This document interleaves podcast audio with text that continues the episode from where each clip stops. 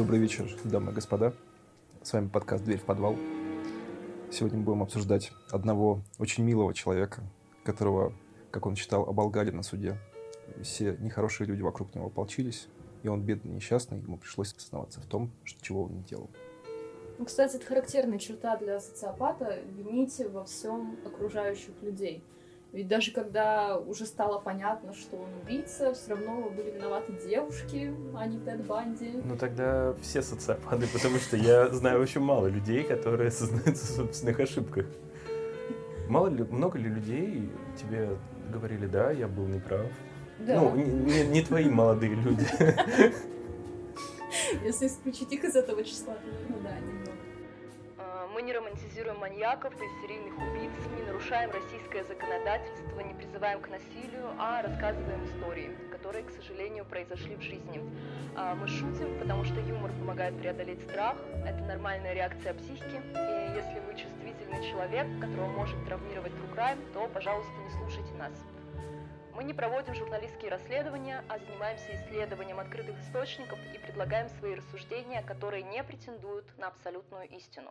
Как вы поняли, сегодня мы, мы обсуждаем замечательного Теда Банди, который доказательно сколько человек убил?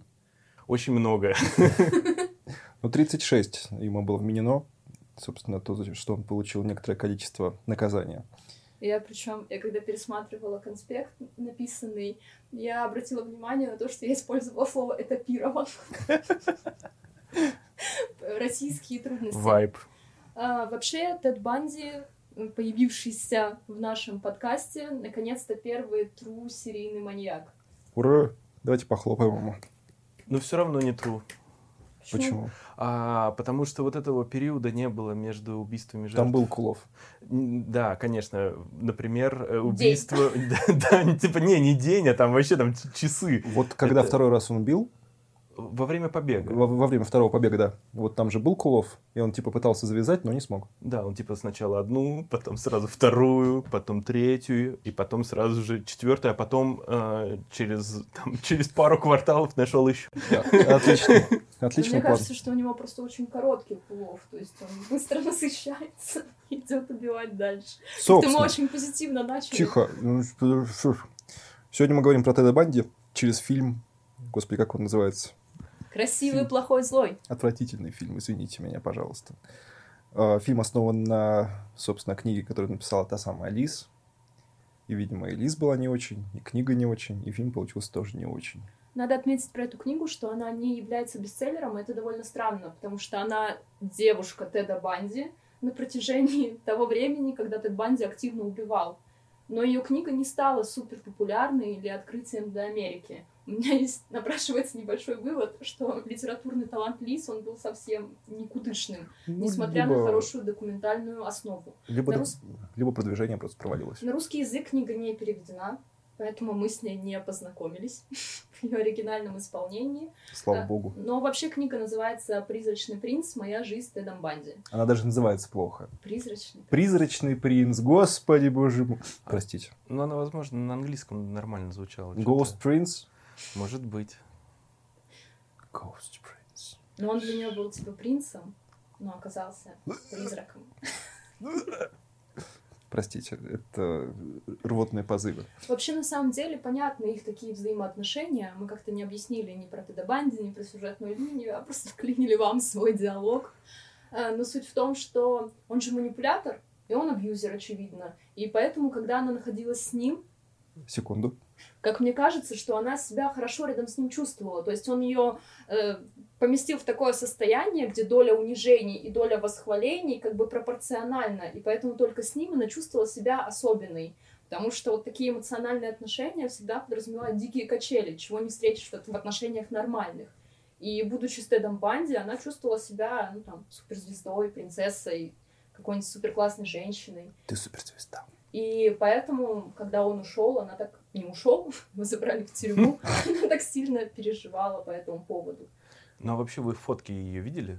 Да. Она достаточно, ну, Так на мой, на мой вкус, непривлекательная женщина. По крайней мере, среди всех фотографий его жертв, его вот этих вот женщин, там вот, э, его другой девушки, вот всех, всех, всех, всех, которые были в хрониках, по-моему, она самая несимпатичная. И на их общих фотках он выглядит прямо такой Ну, он прикольный. очень да. симпатичный на ее фоне. Поэтому я полагаю, что, возможно, что это не эмоциональный ответ какой-то был ее внутренний, а просто она полагала, что лучше уже не будет. Она нашла просто квинтэссенцию красоты. А Лучше, чем серийный убийца и маньяк. Да. Не случится Одна бровь, одна жизни. любовь. Ну, там же была прям вот такая сцена в фильме про то, что она говорит, типа, вот, типа, вот, мол, какой-то челик к ней подкатил, но она такая не хочет с ним мутить, потому что, ну, там же был челик, с которым ей было лучше, туда-сюда. Что-то я такого не помню. Там был момент, Так она же когда... вышла замуж, конечно, в итоге за этого чела. Да, да, да, да, да. А, А он же к ней подкатывал, а она такая, типа, господи, уйди от меня. Ну, она просто порядочная женщина Порядочная была. да. женщина, да. Это вообще нормально, типа. Ну, ладно, ладно. Окей. Но мне, но мне кажется, что он ее поместил в атмосферу такого абсолютного счастья. Потом он не отказался от нее, несмотря на то, что у нее есть дочь. А для того временного периода это все еще ну, немножечко напрягающий фактор. И дальше он позиционировал себя как гениального, талантливого, весь он такой психолог, юрист, и он такой красивый с его точки зрения или там с окружающих женщин, не с моей. И поэтому она оказалась в таких вот странных эмоциональных отношениях ездила к нему в тюрьму. Честно говоря, мне показалось, что лучшая часть фильма — это, если смотреть титры, там есть реальные записи с зала суда. Ну, не только зала суда, но тем не менее. И самое прикольное, что вроде как какие-то немножко странные, но прикольные фразы, которые в фильме проскальзывали, это документальные фразы. И просто ты смотришь, как актеры их сыграли, ну, типа, спорно местами. И как они были интересно в жизни. Ну, странно местами, опять же, но интересно в жизни. Надо отметить, что еще и в традициях американской картинки актеры выглядят гораздо красивее, чем реальные прототипы. Ну, Банди, Это кстати, довольно интересно. Ну, в плане, мне кажется, в плане мужской красоты он, наверное, правда какой-то такой, типа. Сень, ты с сколькими мужчинами встречался? Не с одним, согласен. Вот. Ну ладно, у нас есть эксперт.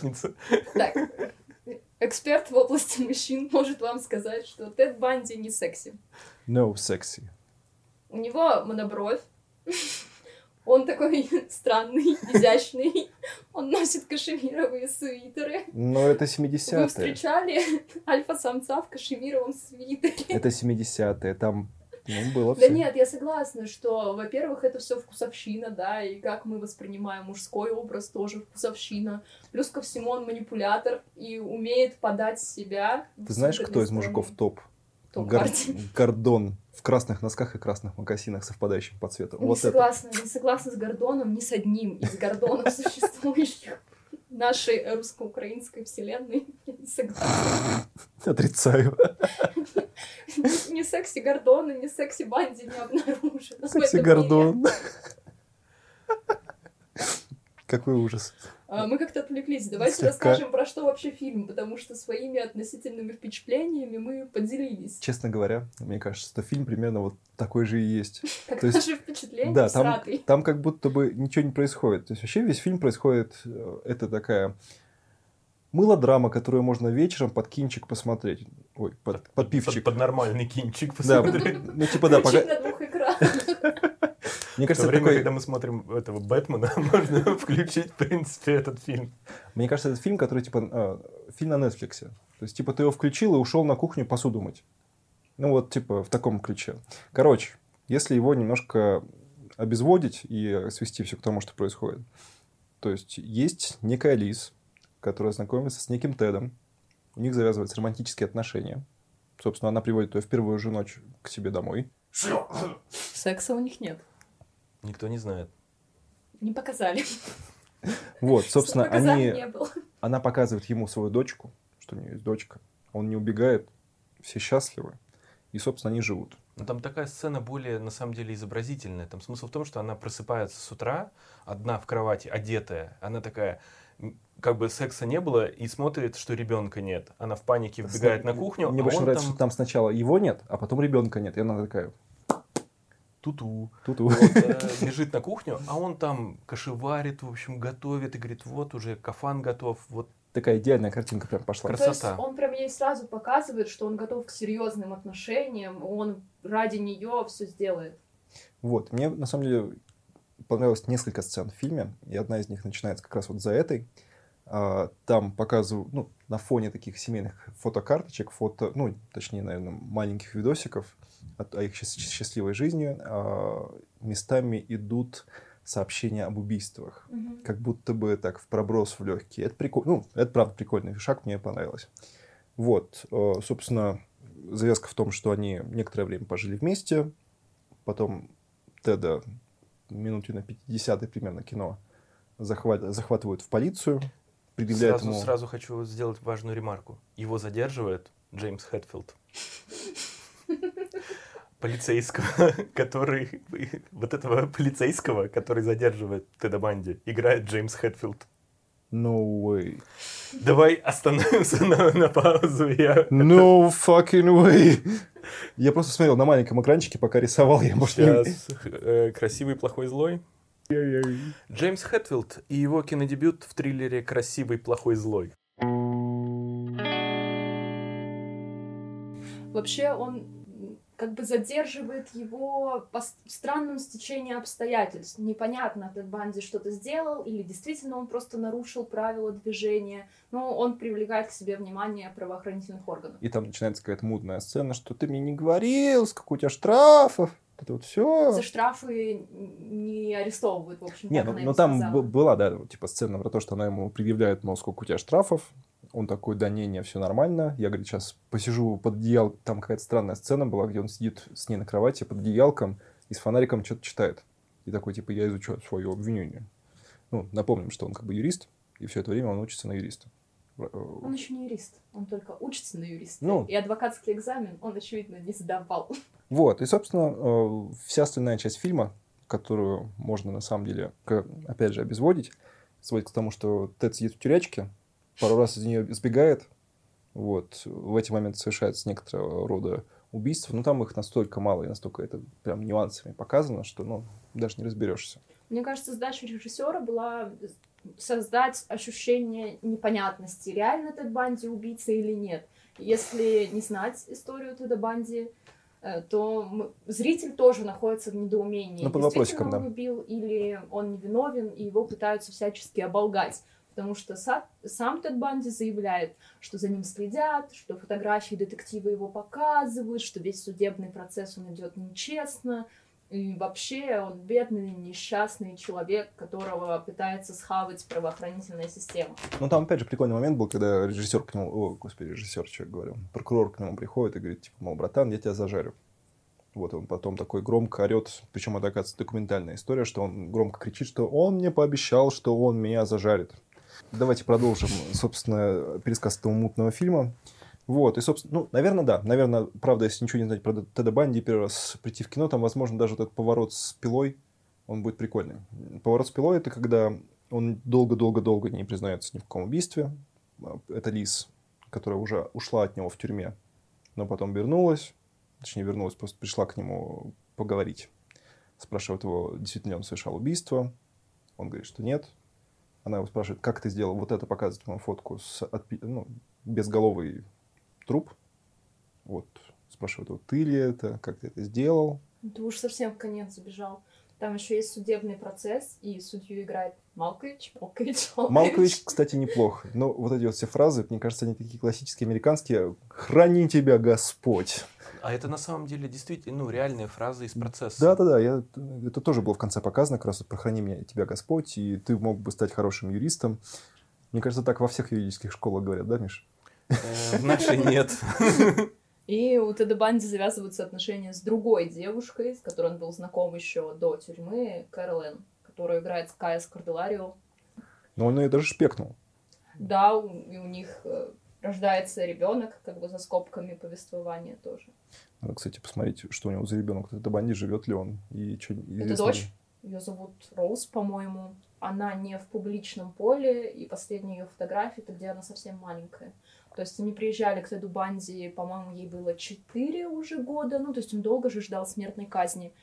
И Кэролин уезжает, она не присутствует на казни, обрывает контакты, покидает город в тайне от журналистов и больше и как бы она пытается исчезнуть из публичного поля. Известно, что сама Кэролин уже умерла, а дочка Теда Банди жива. Прикольно. Прикольно. Наверное, она себя не позиционирует в социальных сетях как дочь Теда Банди. Что когда я смотрел этот фильм, а, я смотрел его с позиции защитника, и я на каждый довод обвинения как бы мог спокойно позицию какую-то сконструировать. То есть сказать, что вот, это, вот, вот эти вот события, они у них нет причинно-следственной связи. То, что у него нашли там какие-то предметы, абсолютно не говорит о том, что он, например, ими пользовался когда-то. Ну, вот, ну, или с преступной целью. Э, я уверен, что если есть какой-то подросток, который является жестким фанатом вот этого серийного убийцы, и он там берет и просто покупает себе вот это вот все и возит для того, чтобы попугать своих друзей, например, это не делает его преступником. Тем не менее... Модус операнди нет. Да, и э, по ходу фильма на самом деле он строится таким образом, что даже экспертиза, которая вот это вот проводилась... А зубная, она... кстати, что ты скажешь про зубную экспертизу, про этот... Вот тут очень странно на самом деле, потому что за скобками вынесено, что она была на самом деле и повторной. Позволь и... я тебя прерву и ну. расскажу, про что мы говорим. Собственно, там есть момент, в котором Тед Банди, э, ему предъявляют, ну, то есть его ловят, ему открывают рот и фотографируют его зубы. То есть прикус. Замеряют, там, прикус, прикус, да. Да, то есть, ну, там прям фотографируют очень близко, э, раскрывают рот максимально, ну, есть такая неприятная прям сцена. И потом это, собственно, объясняют тем, что на одной из жертв был обнаружен укус, и укус, мол, совпал с его челюстью. Вот, и про это Миша сейчас говорит как раз. Да. Э, я полагаю, что, ну, информации, на самом деле, и материалов экспертизы нет в, в открытом доступе, но я уверен, что это только художественный такой момент, что его так сфоткали и потом уже на обвинении ему прям в суде вывесили это все дело. Я думаю, что действительно был слепок нормальный, нормально проводились. Со стопроцентной вероятностью, с учетом того, что он примерно представляет, как строится судебный процесс, он обжаловал, мог заказать повторную экспертизу, вообще делал все, что угодно. Там были слепые э, тесты, то есть как это обычно делается. Например, а, ну, в США, я говорю, у нас так вообще никогда не делается. Э, берется 4 слепка, например, и 20 следов. И ему говорят, вот, вот это вот откуда, какие, какие прикусы могли быть. Там может быть вообще на самом деле настоящего не быть. И эксперт у тебя, например, три вопроса. Например, мог ли вот эта группа следов сделать, вот это и вот это. И он, соответственно, ищет, там очень сложная система. То есть это, типа аналогии, по аналогии с судом присяжных, получается. То есть тут присяжные как бы выносят свои... Не, ну, присяжные, они уже с, э, ознакомившись, да, со всеми материалами, со всей позицией обвинения, они уже ну, свое решение понял. принимают. Но я просто к тому, что в фильме вынесено за скобки вот эти вот вопросы повторной экспертизы, насколько она справедливая была, вот это вот все. Фильм, когда ты смотришь, что даже снимок, ну, извините меня, это фотоснимок зубов, ну, это бред. А там, да, то есть ты все равно, когда смотришь, такой говоришь, да это же несправедливо. Так не бывает. Но, естественно, концовка фильма, она немножко так... Хотя, кто знает, на самом деле. То, что он написал там на, стене, на стекле, вполне возможно, что это был повод для того, чтобы ей как бы отомстить и напугать. Ну, вот в любом случае, давай так, он э, всеми, любы, любыми путями пытался оттянуть свою казнь.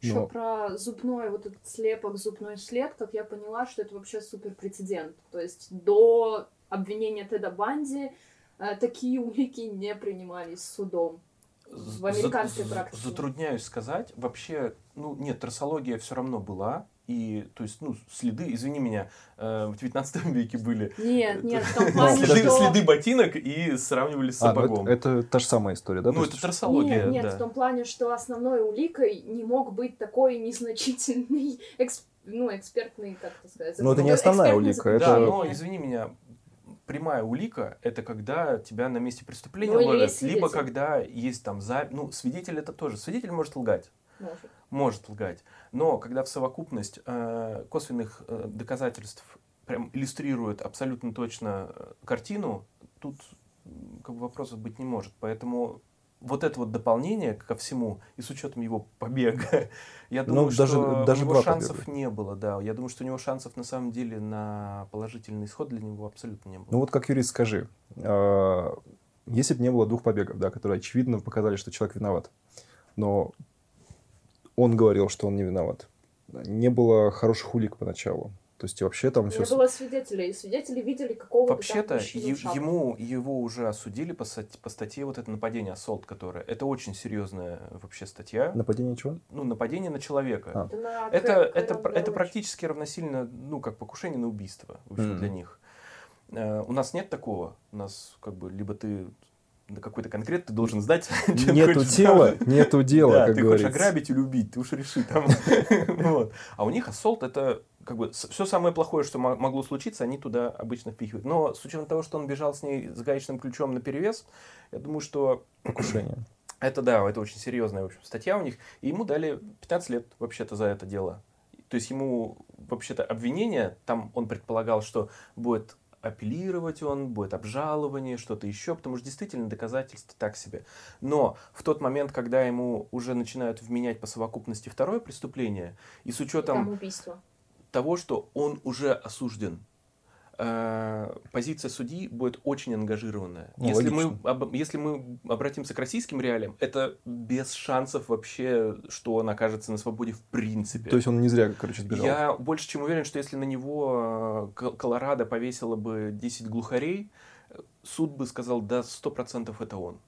Я, он понимал эту ситуацию, он юрист и понимает это, поэтому совершенно очевидное для него решение было убежать.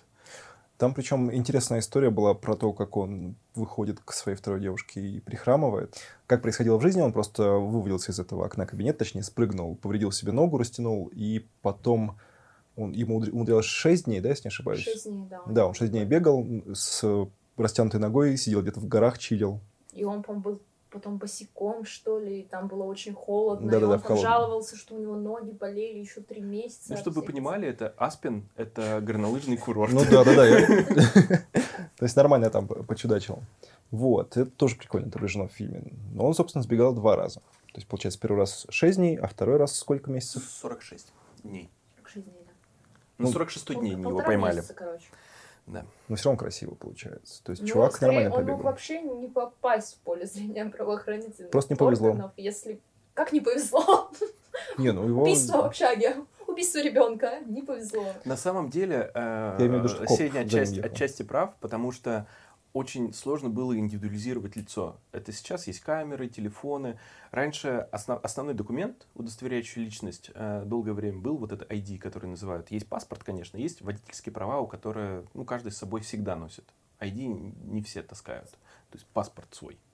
Вот. И до, не соврать бы, до какого, до 79-го, что ли, года или до 78-го, Там не было фотки. фотки не было. Красиво. То есть там было написано Иванов Иван Иванович. Вот ты предъявил, ты Иванов Иван Иванович. Подожди, то есть подростки, которые хотели купить бухлеца по этим документам, они- Делали поддельные документы. Они печатались не на защищенной даже бумаге. Ну, то есть это просто было супер картона. Да, Понятно. это просто вообще... Естественно, как это...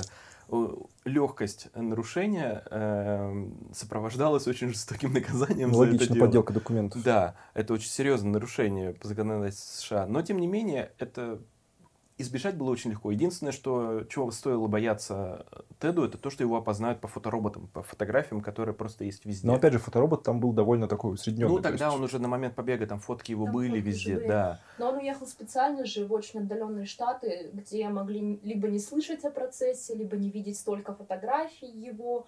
И все у него удавалось. Он снял себе жилье, пытался устроиться на работу, ходил по разным Владочек, конторам. подожди. Мы, мы уже начинаем в документалистику уходить. Давайте подведем какой-то вот гештальт под фильмом.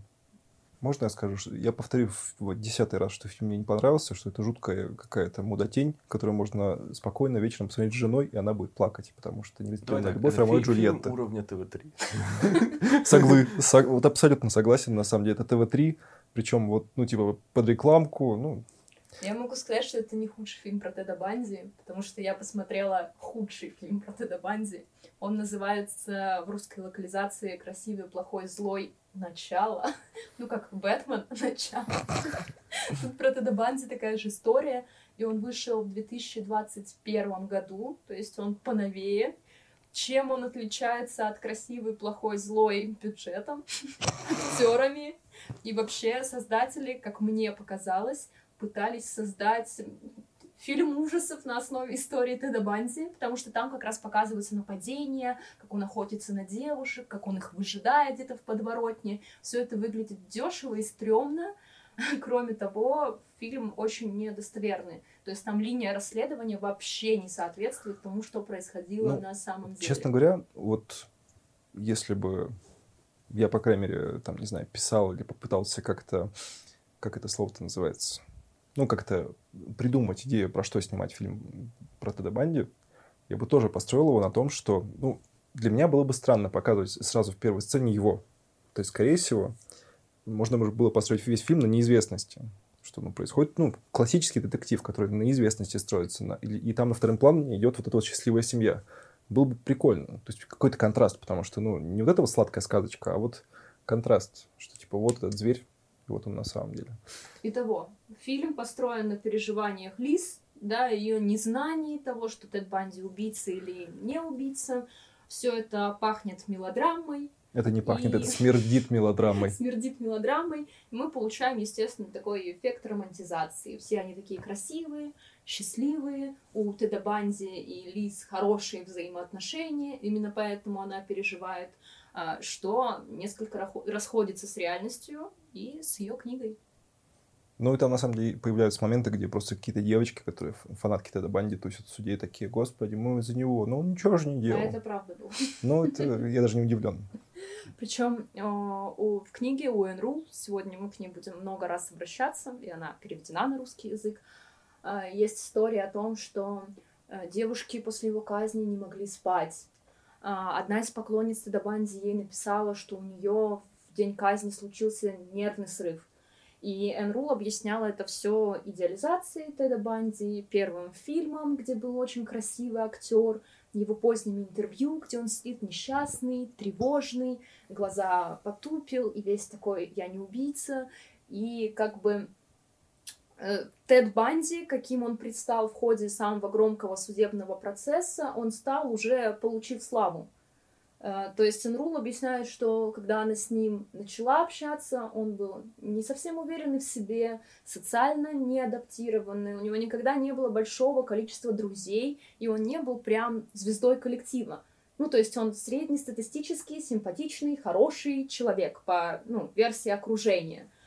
А таким вот раскованным, уверенным, говорящим странные вещи, но привлекающие внимание в суде, он стал как раз благодаря этой постоянной медийной подпитке. И то, что нравилось девочкам, да, и что они видели в его воплощении, это уже вот такой внешний медийный Тед Банди якобы не убийца. Хотя про неубийцу и все такое. Некоторые поклонницы Теда Банди у себя на попе делали татуировки в виде укуса его зубов. Того Ой, самого а, обнаруженного на теле мертвой девушки. Меня вообще кринжануло с этой истории, потому что вы представляете, что должно быть в голове намешано, если ты у себя на ягодице оставляешь укус Теда Банди. Слушай, ну на самом деле в культуре татуировки очень много странных вещей. Там- Ну, не укус Теда Банди. Сень, представляешь, ты знакомишься с Лерой, а Лера это жена Арсения. А, И у вас все хорошо, вы там сходили на свиданки, и все перетекает в вашу интимную жизнь. И вот у вас первый койтус, а у Леры на попе укус Теда Банди.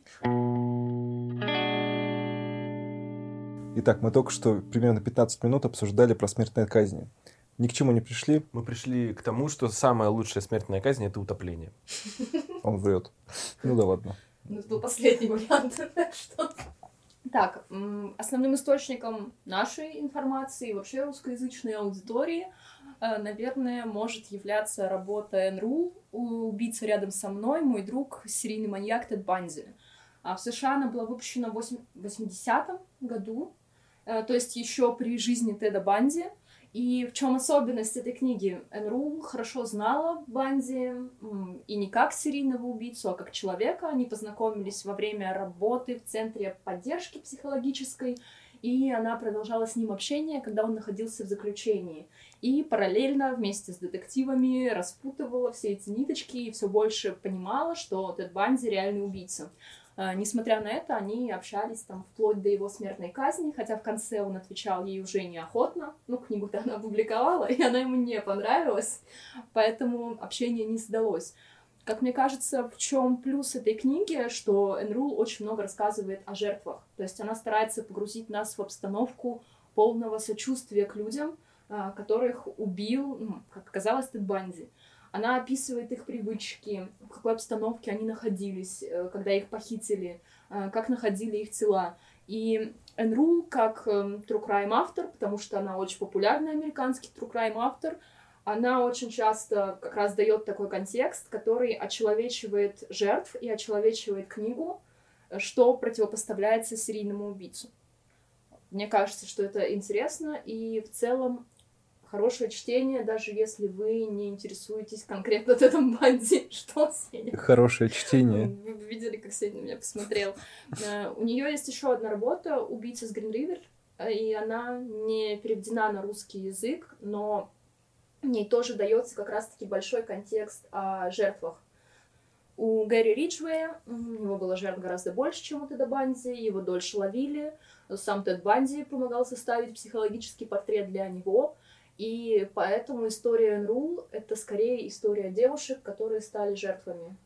И мне кажется, такой true crime — это лучший вариант, когда мы не романтизируем преступника, не пытаемся вызвать к нему сочувствие. Мне кажется, проблема всегда... Ну, это на самом деле хорошая идея рассказывать больше про жертв и погружать в контекст. Просто потому, что так построен хороший, любой хороший сценарий. Потому что если тебе показывают челика на пятой минуте, а на седьмой он умирает, тебе на него все, в целом-то все равно. А если ты знаешь, что он песика любил, ну, тут уже песика жалко. Ну, мне кажется, сочувствие вообще важный инструмент. То есть, чтобы мы не думали о убийце, там, жертва номер один, номер семь, номер восемь и так далее, а чтобы представляли реальных людей, которые, к сожалению, больше не живут, чьи семьи остались без своих близких. Но, естественно, про Теда Банди у нее максимально полное издание, потому что они общались, и она общалась с его девушками — она скрывала все его любовные треугольники, потому что Тед Банди, даже находясь в тюрьмах, умудрялся завести любовный треугольник. И Энрул как бы от одной девушки скрывала факт другой. И в отношении всех сторон она так действовала. Жене сказать, что к любовнице? Любовница сказать, что жене? сам на рыбалку, да. А на, черда... на чердачок. И учиться, учиться, учиться. Нет, а у Теда Банди одной сказать, что к любовнице, другой к жене, а сам побег в Аспин а сам третьего просто рубит топором. Ну, не рубил. Не рубил. Ну как, он просто одной голову отпилил, а так в целом все. Он не одной голову отпилил, кстати. Да. 12, по-моему, жертв у него с отпиленными головами. Плюс он был некрофилом. Ебой. Возвращался к своим жертвам на протяжении очень долгого времени. Подожди, мы приходим к классической схеме. В, у Теда Банди классическая схема, да. Подожди, а он их кушал? Я что-то инфу... Ну, у него, так скажем, были. Кушал, не кушал. Ну, но, кусал точно. Но кусал за интимные органы очень филейные активно. части. Не за филейные части, а за гениталию он прямо вгрызался, я бы тебе так сказал. Давайте этого не будет, пожалуйста, там что-то радостно об этом. А, Тед Банди составлял даже опросники для ФБР, в какой-то момент он сотрудничал с ФБР, но не признавался в своих убийствах, да, а просто оказывал помощь. Якобы он так хорошо разбирается в психологии этих самых преступников.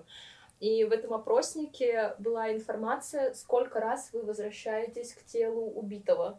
И надо было отметить, сколько раз там от одного до трех, от трех до шести, от шести до десяти. И это дает понять, что этот Банди возвращался к ним, ну, не единожды. То есть, получается, каждый раз новый вид удовольствия? Не, ну смотри, э, я полагаю, что речь идет в том числе о неких типа талисманах, что ли, которые оставляли после жертв. Потому что, давай так, если бы этот опросник заполнял Декстер, я думаю, что там было бы там максимальное количество, потому что он дома их хранил. Нет, ну еще это же не всегда про факт некрофилии. Иногда маньяки просто возвращаются на место преступления, чтобы пережить тот самый опыт, вот получить какое-то новое удовольствие. И подрочить. Да, и уйти с ним. Я пыталась избежать слова подрочить, как только могла. Ну, сори. Ну, в общем, что они снова переживают тот самый момент, возвращаясь на место убийства, тем самым, может быть, не допуская нового убийства, да, то есть период своего остывания, период кулота.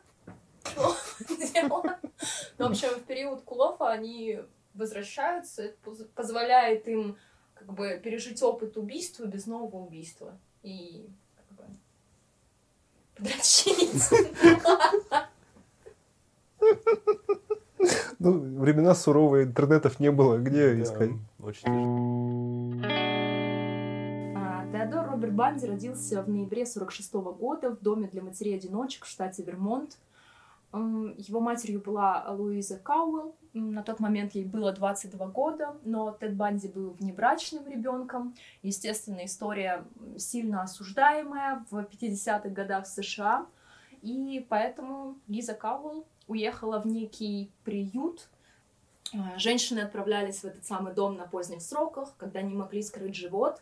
И дальше они находились под наблюдением врачей. Последние месяцы беременности они проводили в этом самом доме, там рожали ребенка и через какое-то время выписывались и уезжали к себе на родину. А, Но нужно было продолжать скрывать, что у тебя родился ребенок, и ты мать-одиночка, брошенная с незапланированной беременностью. И какое-то время Тед Банди, который родился в таких условиях, он оставался с бабушкой и дедушкой, а Лиз позиционировала себя как его старшая сестра. И бабушка и дедушка подпитывали этот миф, он называл их родителями, а к своей матери относился просто как к сестре. А, Лиза Каул была из состоятельной, глубоко религиозной семьи, поэтому вопрос аборта даже не вставал. И в свидетельстве о рождении Теда Банди был указан некий Ллойд Маршалл. А, позже мать призналась, что ее совратил моряк Джек а, Уортингтон.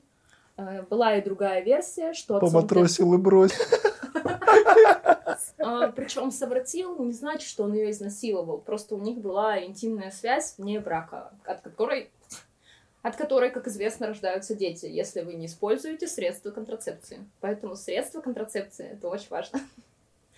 А, Была и другая версия, правда, она больше обитала в СМИ, а что отцом Теда Банди мог быть и его собственный дед. То есть дед изнасиловал свою дочь, и в процессе этого отвратительного инцеста а, родился Тед Банди. Причем, ну, понятно, почему такая версия появилась в СМИ. Надо было показать, какой Тед Банди, да, ужасный, и откуда вообще такие люди берутся. Потому что визуально кажется, что у Теда Банди хорошая семья, самая обычная, типичная, американская, ну, не включая тот факт, что мать его родила вне брака, что не так опасно, да, и не приводит к развитию в личности вот этого маньячества.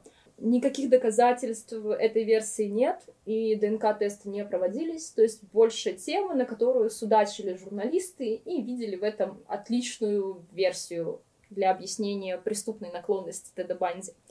И рождение вне брака порицалось, как мы уже сказали. Три года Тед Банди рос в семье бабушки и дедушки, и называл их своими родителями. Вот такая сказочная у них идиллия.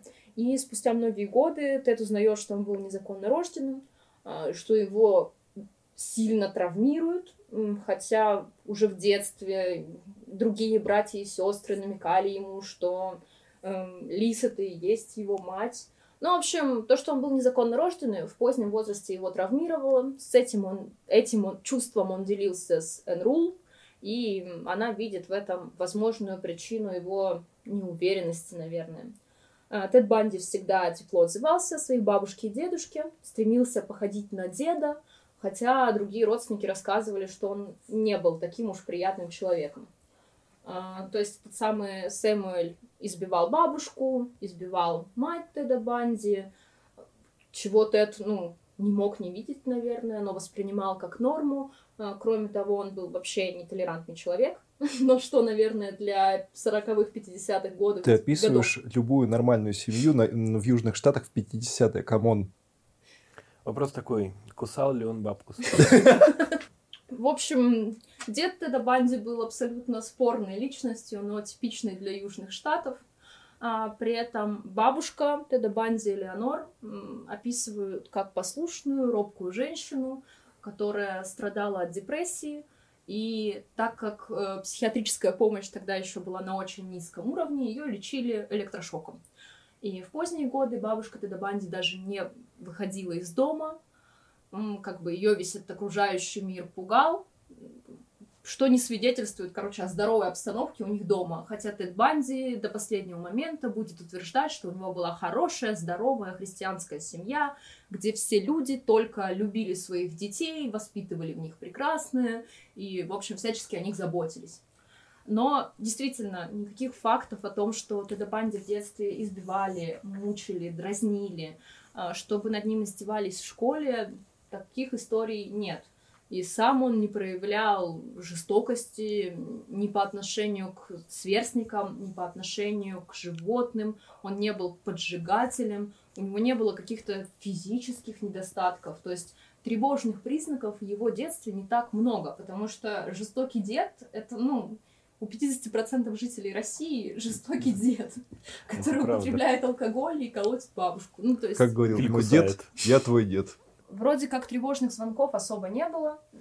Семья была с виду нормальная, христианская, не выбивалась из американской парадигмы. Но его тетя Джулия уже позднее, в общении с психиатрами, когда Тед Банди находился в тюрьме, рассказала, что однажды ночью она проснулась в своей кровати, а вокруг лежали все ножи с кухни. И оказалось, что их переложил трехлетний Тед, сам он стоял у кровати и улыбался. Вот это странное поведение для ребенка. Странно, что а, я думаю, что она опускает многие факты. Я думаю, что он вытащил на самом деле все. Она ну, такая, возможно. Там еще и ножи.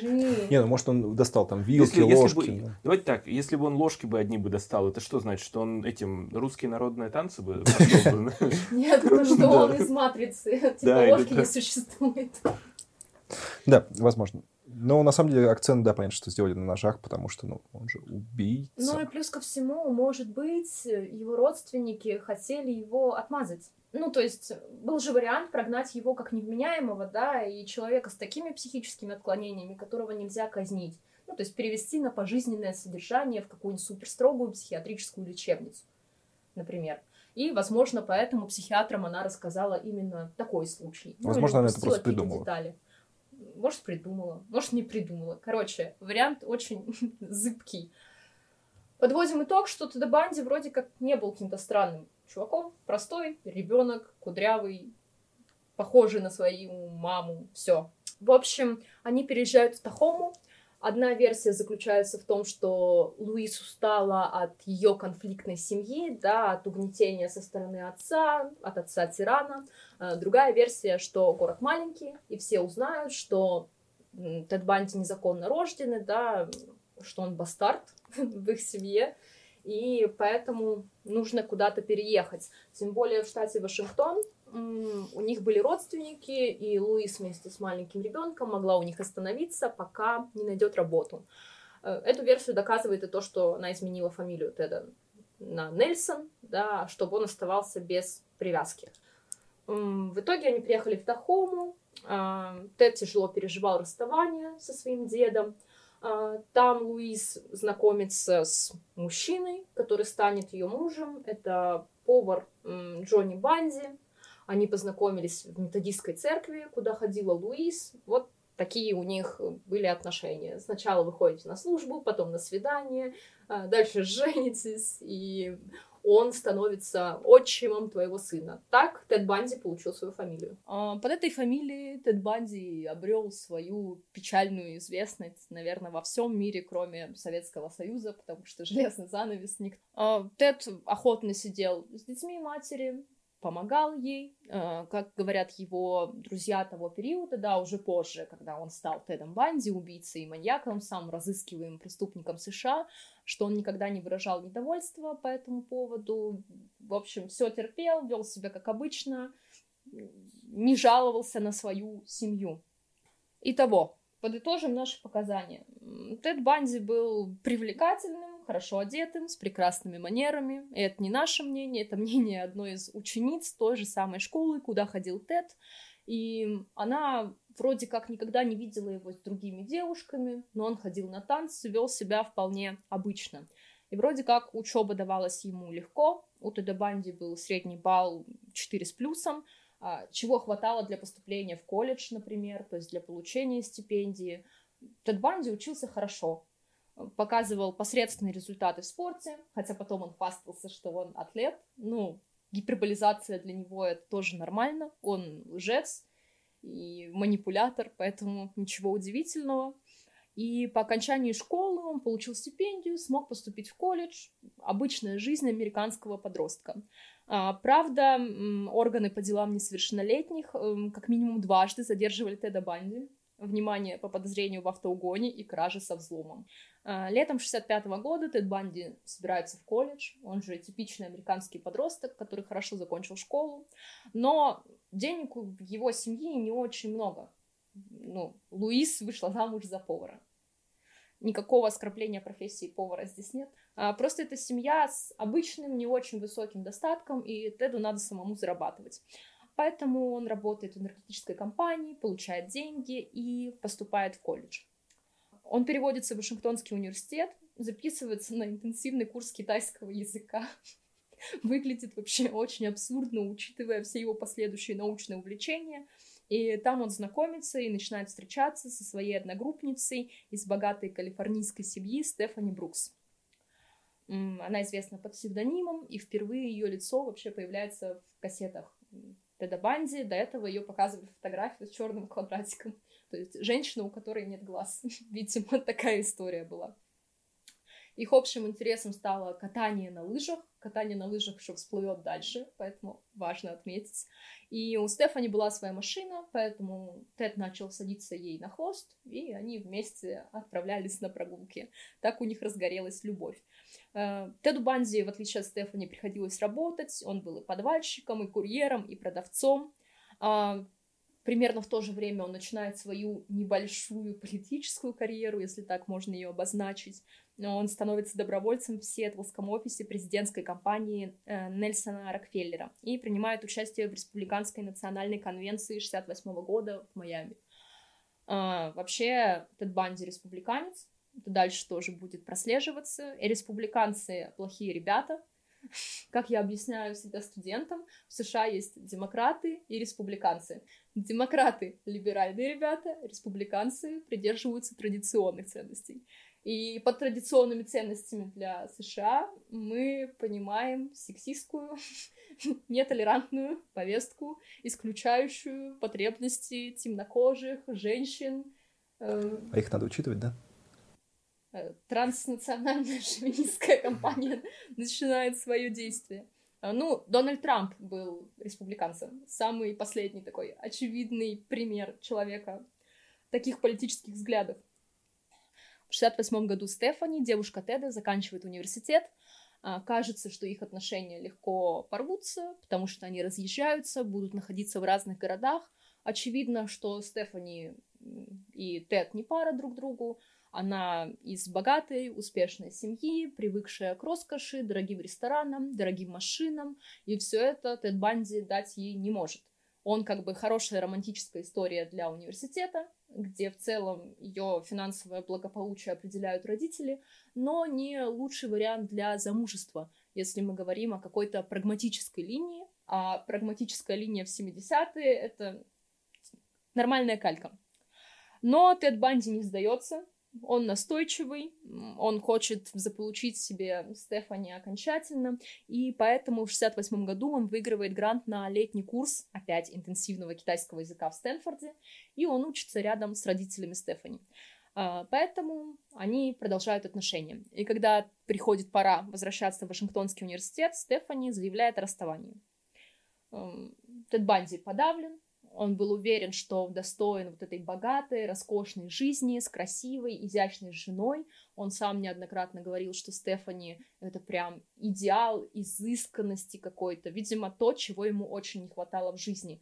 Мне кажется, что Тед Банди был уверен, что он прям всего этого заслуживает. То есть он должен был родиться в богатой семье и блистать и покорять всех своими успехами. Но будем честны, Тед Банди учился посредственно, хорошо, но посредственно. 4 с плюсом это не супер IQ, я поступаю, я не знаю, в какой-то университет престижный, в Лигу Плюща поступаю и живу свою роскошную жизнь. Короче, он себя очень сильно переоценивал, как мне кажется. Но Стефани под эту переоценку почему-то попала. То есть богатая, красивая девушка — ее фотографии я видела, и она действительно, вот мне кажется, что она очень красивая. Она выглядит как такая американская звезда того периода с идеальной укладкой, прям очень симпатичная дамочка. И мечта Теда рушится о счастливой и богатой жизни, как мне кажется, в большей степени, а не только из-за Стефани. И эм, здесь появляется такой образ Банди Гелл, стандартный, который дальше он будет преследовать в своем преступном модусе операнди. Э, девушка юная, красивая, с длинными волосами на прямой пробор, стройная, серьги, кольца. Такой образ, в общем, сложился людей, которым почему-то хочет мстить Тед Банди. Э, к Стефани он еще вернется, даже она к нему вернется, э, но об этом немножечко попозже. В 68 году Теду наскучил очень сильно китайский язык, по-видимому. Или он не смог с ним совладать. И он возвращается обратно в Сиэтл. И, и чем он занимается? Он поступает э, учиться на социологию с психологией или что-то такое. Поскольку американское обучение, оно вообще, многие курсы переплетены, Поэтому, скорее всего, я так понимаю, что он именно психологический момент какой-то такой искал, как бы на других повлиять поинтереснее. И ввиду того, что особо работы у него никакой нет, а он вообще великий манипулятор, куда он идет устраиваться? Правильно, в политтехнологи. И он участвует э, в предвыборной кампании э, вице-губернатора вот, и знакомится там с своим, так скажем, будущим патроном, Марлином Уортманом. Во-первых, первая ремарка. А, все имена, которые мы говорим, они на самом деле могут в разных источниках заменяться, потому что они в большинстве своем вымышленные. Если я где-то другое имя назову, меня, пожалуйста, не бейте, я их постараюсь как-то привязать фактическим обстоятельствам, чтобы не терять линь повест... линию повествования. Но, тем не менее, знаете, что если где-то ошибка в имени, это не ошибка. Просто и в уголовных делах, в уголовных делах были реальные имена, а в СМИ и публичных процессах заменялись на псевдонимы. For the и... privacy. Вот. И поэтому в разных источниках, в разных книгах мы имеем разные имена. И поэтому мы можем путаться во всех этих людях. Окей, okay, да. окей. Okay. В общем, этого прекрасного человека, которого назвали в честь рыбы, Марлина Вортмана. В общем, Марлин Вортман на самом деле генератор мемов в этой всей истории. Э, по двум причинам. Во-первых, он э, говорил господину Банди о том, что для того, чтобы стать вообще успешным в политике в частности и в жизни вообще, нужно получить юридическое образование. И он не соврал, на самом деле, по своему опыту говорю. Вот. А второе, а второе, э, вообще он оказывал на него на самом деле очень сильное влияние на Теда. Он пытался, так скажем, с него брать пример, э, какие-то поведенческие э, его привычки. Э, Тед Банди проживает в Сиэтле, ведет, так скажем, студенческую жизнь, работает и вообще, ну, так фактически он исполняет роль политтехнолога. И так случилось, что все его навыки манипулятора, вот этого лжеца патологического, просто играют ему на руку. Потому что все, что нужно знать политике, в том, что не соврешь, дальше не уйдешь. В 69 году нас фильм, который мы изначально обсуждали, на самом деле стартует примерно с этих событий. Потому что в 60 69 году он знакомится с Лиз. Э, по-моему, настоящее имя это Лиз Келфер. Э, у этой девушки уже есть ребенок, она одинокая, и у них как-то завязываются отношения с той лишь разницей, что в фильме э, «Красивый, плохой, зной, злой» э, у них достаточно так идеализированы, что ли, взаимоотношения. То есть он очень хорошо относится к ее дочке, очень с большой любовью и, так скажем, нежностью относится сам к Лиз. Но в реальности он очень и очень жестоко на самом деле с ней обращался. И если бы в фильме, э, э, так скажем, снимали реальную историю или близкую к реальной, как действительно себя вел Банди, то вот этого вот э, так скажем, непонимания или вот какого-то такого двоякого отношения у зрителя однозначно бы не было, потому что он вел себя просто, просто как полный психопат. Он даже пытался ее убить. Он пытался ее убить, он пытался ее топить. А, например, сцена в фильме, где он а, после первого предъявленного обвинения читает, якобы его в фильме его выгоняют из библиотеки, и он начинает с фонариком читать какие-то книжки, якобы у себя значит, в общей кровати под одеялом. На самом деле это такой не знаю, как это, прикол, что ли, такой режиссерский, потому что в действительности он такими вещами занимался. Единственное, что он мастурбировал, в общем-то, на спящую свою вот эту вот подругу. Да, то есть он разглядывал ее тело с помощью фонарика и яростно мастурбировал, и она несколько раз его полила на этом занятии, и ей казалось это диким, но не настолько диким, чтобы подумать, что что-то с Адам Банди не так. Э, И вообще, примерно с этого момента, э, так же, как и в фильме, где, э, вот как Сеня рассказывал, э, иллюстрируется вот эта вот счастливая их общая жизнь, да, как они вместе проводят время. На самом деле, примерно в этот момент в Сиэтле он совершает несколько убийств. Первая жертва, которая, согласно судебным документам, погибла, была Линден Хилли. 31 января 1974 года неожиданно для всех пропадает Лиза Энхилли. И ни для кого не становится секретом, что на самом-то деле ее, скорее всего, убили. Потому что место ее в общежитии, на ее кровати, она просто полностью залита кровью. Однако кровать сама заправлена. Такое ощущение, что а, Кто-то кто-то, кто-то ее Давайте на этом мы поставим маленький крючок. Кто, кто же это был? Кто же это был? Мы все прекрасно понимаем, что это был Тед Банди. Но историю о кровавых преступлениях, побегах, электрическом стуле вы сможете услышать через неделю.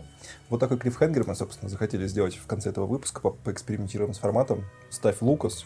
Если что, пиши в комментарий, братюнь. И расскажи нам, тебе понравилось или нет. Или мы себя измучили вот этим недельным ожиданием.